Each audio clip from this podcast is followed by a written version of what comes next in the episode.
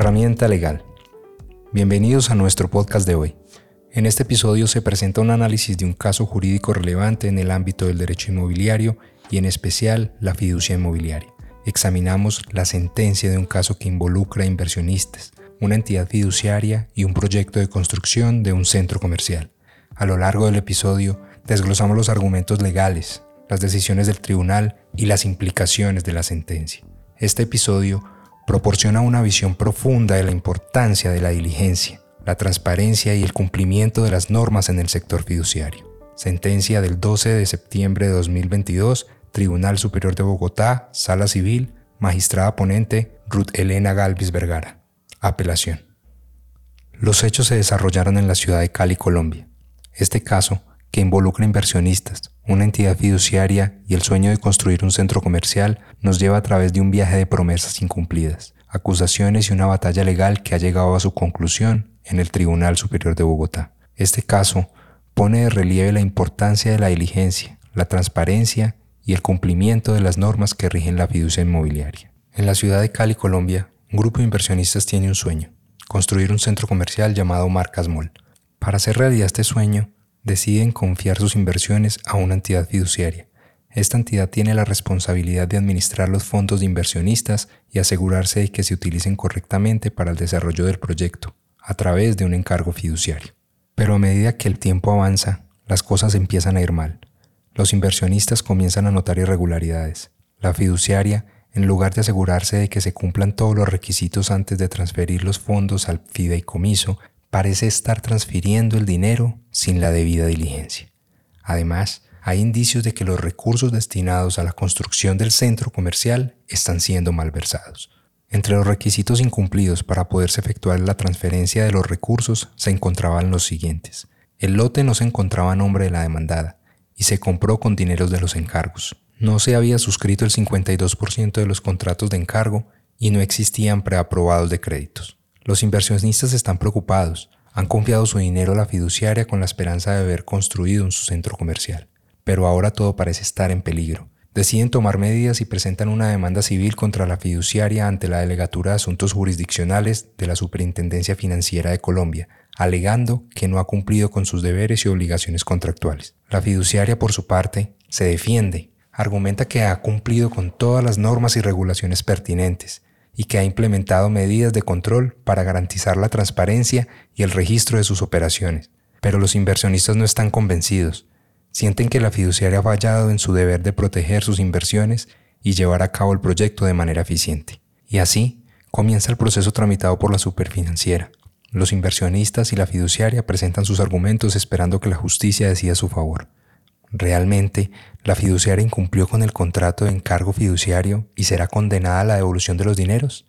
En la primera instancia, los inversionistas presentan sus argumentos y pruebas, alegan que la fiduciaria no cumplió con los deberes y responsabilidades que le asisten y que su falta de diligencia y transparencia lleva al fracaso el proyecto del centro comercial Marcas Mall. La fiduciaria, por otro lado, se defiende.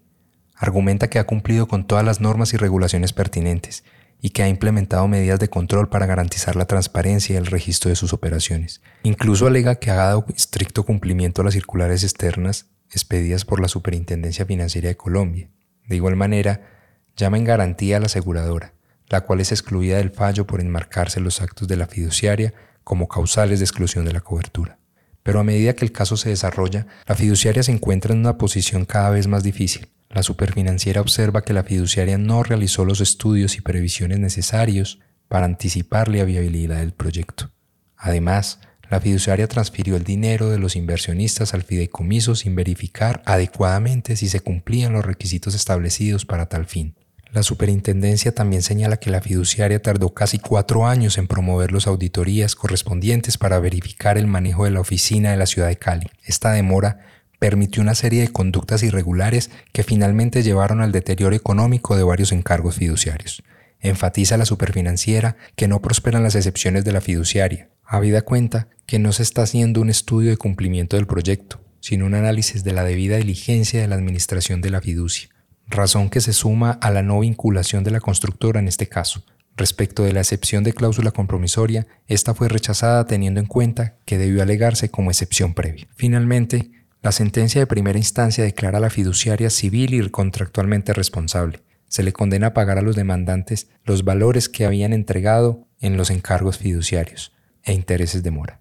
Pero el proceso aún no termina. La fiduciaria decide apelar la decisión llevando el caso a segunda instancia. ¿Se mantendrá la decisión de primera instancia o se revertirá en la apelación? Ante el Tribunal Superior de Bogotá, donde se están considerando los argumentos de apelación, la fiduciaria, aún en defensa, insiste en que ha cumplido con todas las normas y regulaciones pertinentes y que ha implementado medidas de control para garantizar la transparencia y el registro de sus operaciones. Y dentro de los reparos concretos incluye que la constructora debió haber sido vinculada, indebida valoración probatoria y el reproche a la exoneración de la aseguradora.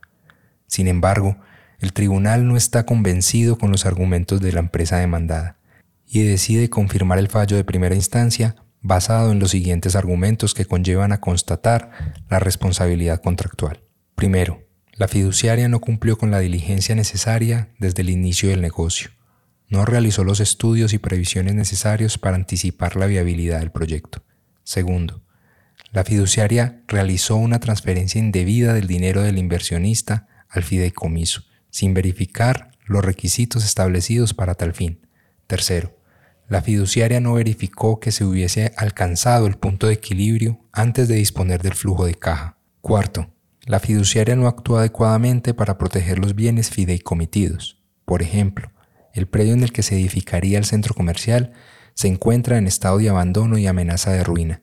Quinto, la fiduciaria no fue transparente con los inversionistas, no les informó oportunamente sobre los cambios que se realizarían para la consecución de la obra. Sexto, la fiduciaria no cumplió con los deberes inherentes a su naturaleza y a los negocios fiduciarios a su cargo que no pueden ser desconocidos bajo ninguna circunstancia. Séptimo, las conductas desplegadas por la demandada no resultaron adecuadas para impedir que se desviaran los recursos de los inversores, pues tardó casi cuatro años en promover las auditorías correspondientes para verificar el manejo de la oficina de la ciudad de Cali. Octavo, la constructora no debía ser vinculada y no se podía pregonar un litisconsorcio necesario, ya que la naturaleza del proceso no lo involucra ya que el litigio versa sobre la ejecución de los contratos de fiducia y encargo fiduciario. Noveno, la aseguradora, que fue llamada en garantía por la fiduciaria, no se considera responsable en este caso.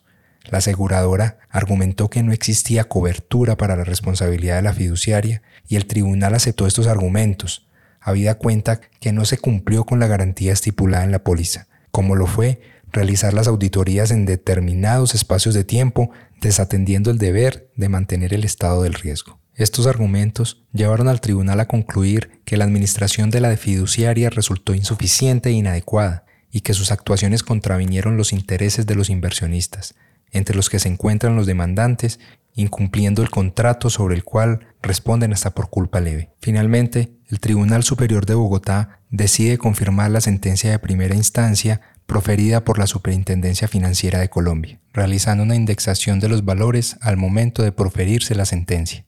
En este caso, el Tribunal Superior de Bogotá concluyó que la fiduciaria no cumplió con sus deberes y obligaciones inherentes a su naturaleza y a los negocios fiduciarios a su cargo, la fiduciaria fue declarada civil y contractualmente responsable debido a una serie de fallas en su gestión del proyecto del centro comercial Marcas Mall. Entre las fallas identificadas por el tribunal se incluyen la falta de diligencia en la estructuración inicial del negocio, la transferencia indebida del dinero de las inversionistas al fideicomiso sin la verificación de los requisitos establecidos para tal fin, y la omisión en la comprobación de haber alcanzado el punto de equilibrio antes de disponer del flujo de caja. Además, el tribunal señaló que la fiduciaria no actuó adecuadamente para proteger los bienes fideicomitidos y no fue transparente con los inversionistas quienes desconocieron oportunamente las modificaciones sustanciales y que se hicieron al contrato matriz. En resumen, este caso destaca la importancia de la diligencia, la transparencia y el cumplimiento de las normas en el sector fiduciario.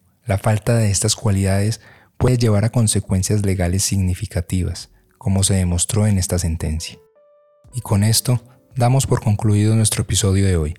Esperamos que hayan encontrado útil e informativa esta sentencia que desglosa el tema de la responsabilidad contractual de la fiducia inmobiliaria en Colombia.